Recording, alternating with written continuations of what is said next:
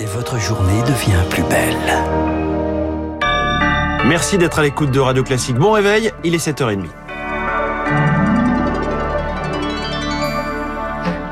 La matinale de Radio Classique avec François Geffrier. Et le journal essentiel présenté par Charles Bonner à la une ce matin, Radio Classique qui se met à l'heure anglaise. On traverse la Manche ce matin où nos voisins britanniques s'apprêtent samedi à couronner leur roi Charles III. Camilla deviendra reine consort. S'en suivront trois jours de festivités jusqu'à lundi, jour férié. Une bonne nouvelle dans une économie qui souffre, c'est le reportage à Londres de Victor Fort. Les boutiques souvenirs débordent de bibelots royaux en tout genre, les artères londoniennes se parent de l'Union Jack et David, accoudé à son taxi, attend le client. C'est super pour nous. Vous allez avoir plus de courses Oui, c'est sûr, c'est une belle opportunité. Les hôtels vont faire le plein ce week-end, même chose dans les restaurants. On a un cocktail qui a été fait en l'honneur du roi. Guillaume gère une adresse prisée du quartier de Mayfair. On voit beaucoup plus de réservations faites. Beaucoup d'Américains, euh, de touristes, assez fans de la famille royale. Au niveau économique, je ne sais pas trop comment ça va se ressentir. Euh, ça se ressent surtout au niveau du moral, je pense. Le pari, c'est qu'avec un moral en hausse, la consommation reparte. Renaud Foucard, économiste à l'université de Lancaster. On parle d'un boost de plusieurs milliards sur l'économie britannique et l'on s'attend à ce que les consommateurs dépensent beaucoup d'argent pour faire la fête. Le climat de la consommation était plutôt morose. Mais ce bol d'air économique va se restreindre à la capitale. Ailleurs, c'est toujours l'inflation qui ronge le pays. On voit que sur le continent, l'inflation diminue beaucoup plus vite qu'au Royaume-Uni. L'économie britannique souffre d'un manque d'investissement. L'économie britannique va mal. Pas sûr que le couronnement inverse la tendance. Si le tourisme au Royaume-Uni reprend des couleurs, on compte toujours 30% de visiteurs en moins comparé à 2019. Et hier soir, un homme a été arrêté près du palais de Buckingham. Il portait un couteau. Il est soupçonné d'avoir jeté également des cartouches de fusil dans le parc. Le roi Charles III n'était pas présent à ce moment-là dans le palais. En France, les syndicats se convertissent au en même temps. Maintenir à la fois la contestation contre la réforme des retraites tout en ouvrant la voie des discussions sur le reste. Une quatorzième journée de mobilisation aura lieu le 6 juin. Zoé Pallier, deux jours avant l'examen à l'Assemblée nationale d'une proposition de loi du groupe Lyot pour abroger la réforme. Il y a une petite fenêtre pour que la proposition de loi soit votée, estime un membre de l'intersyndicale. Tant qu'il nous restera une carte, on la jouera, sourit un autre. Tous espèrent une nouvelle démonstration de force qui pourrait peser sur la décision des parlementaires. Depuis le vote sur la motion de censure, le contexte a changé, veut croire Dominique Corona. On voit bien que la colère demeure malgré la promulgation, justifie le secrétaire général adjoint de l'UNSA. Interpeller les députés avant même le 6 juin, Pascal Coton, vice-président de la CFTC explique dans les prochaines semaines, on va regarder leurs déplacements et éventuellement développer les casserolades. En revanche, l'incertitude persiste sur une potentielle réunion dans les prochains jours entre les syndicats et l'exécutif. L'invitation n'a d'ailleurs toujours pas été formellement envoyée. Oui, et l'intersyndicale ne se prononce pas avant de connaître l'ordre du jour. Les organisations s'expriment donc de manière dispersée. Les plus réformistes sont prêtes à renouer le dialogue.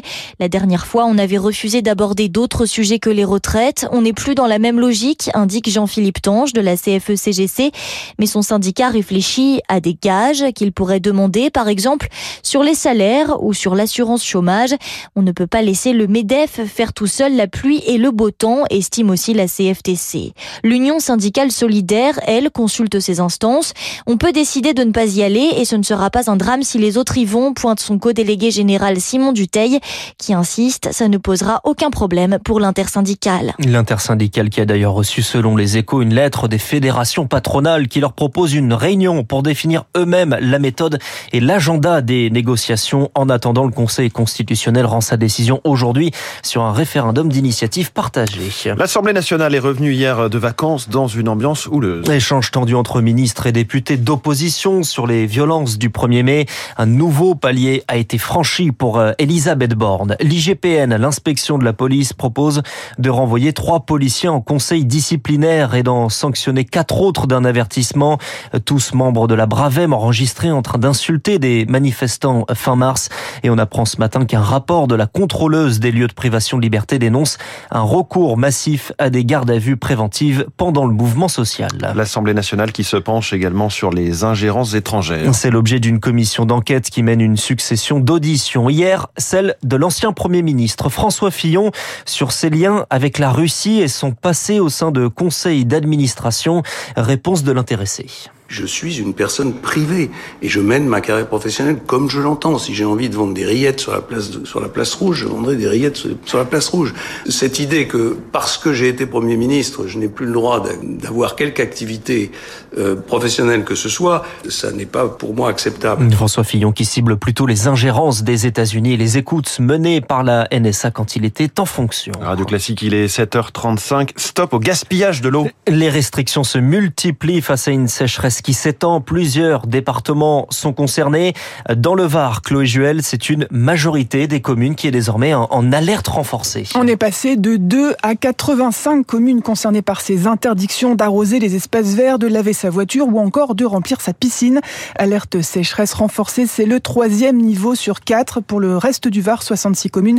C'est un cran en dessous. Alerte sécheresse principalement sur le littoral. On ne pourra plus utiliser les douches au bord de la plage. Une sécheresse dont le niveau d'intensité est en avance de 3 mois par rapport à 2022. Il y a le Var, mais aussi le Puy-de-Dôme. 31 communes supplémentaires, ce qui porte à 44 le nombre de communes concernées, parmi lesquelles Volvic, ville emblématique où Danone exploite la célèbre eau minérale. Le groupe devra d'ailleurs réduire de 5% ses prélèvements mensuels sur le réseau d'eau potable, ce jusqu'à fin juin. Chloé Juel, et face à la sécheresse, on a l'impression parfois qu'on est tout simplement démuni, qu'on manque d'idées. Le docteur en agroclimatologie, Serge Jacquat, ne manque pas de ressources. Lui, il est avec nous juste après ce journal. Moins de deux ans d'existence c'est déjà en redressement judiciaire. La branche française de Getir et ses filiales placées sous observation pendant trois mois par le tribunal de commerce.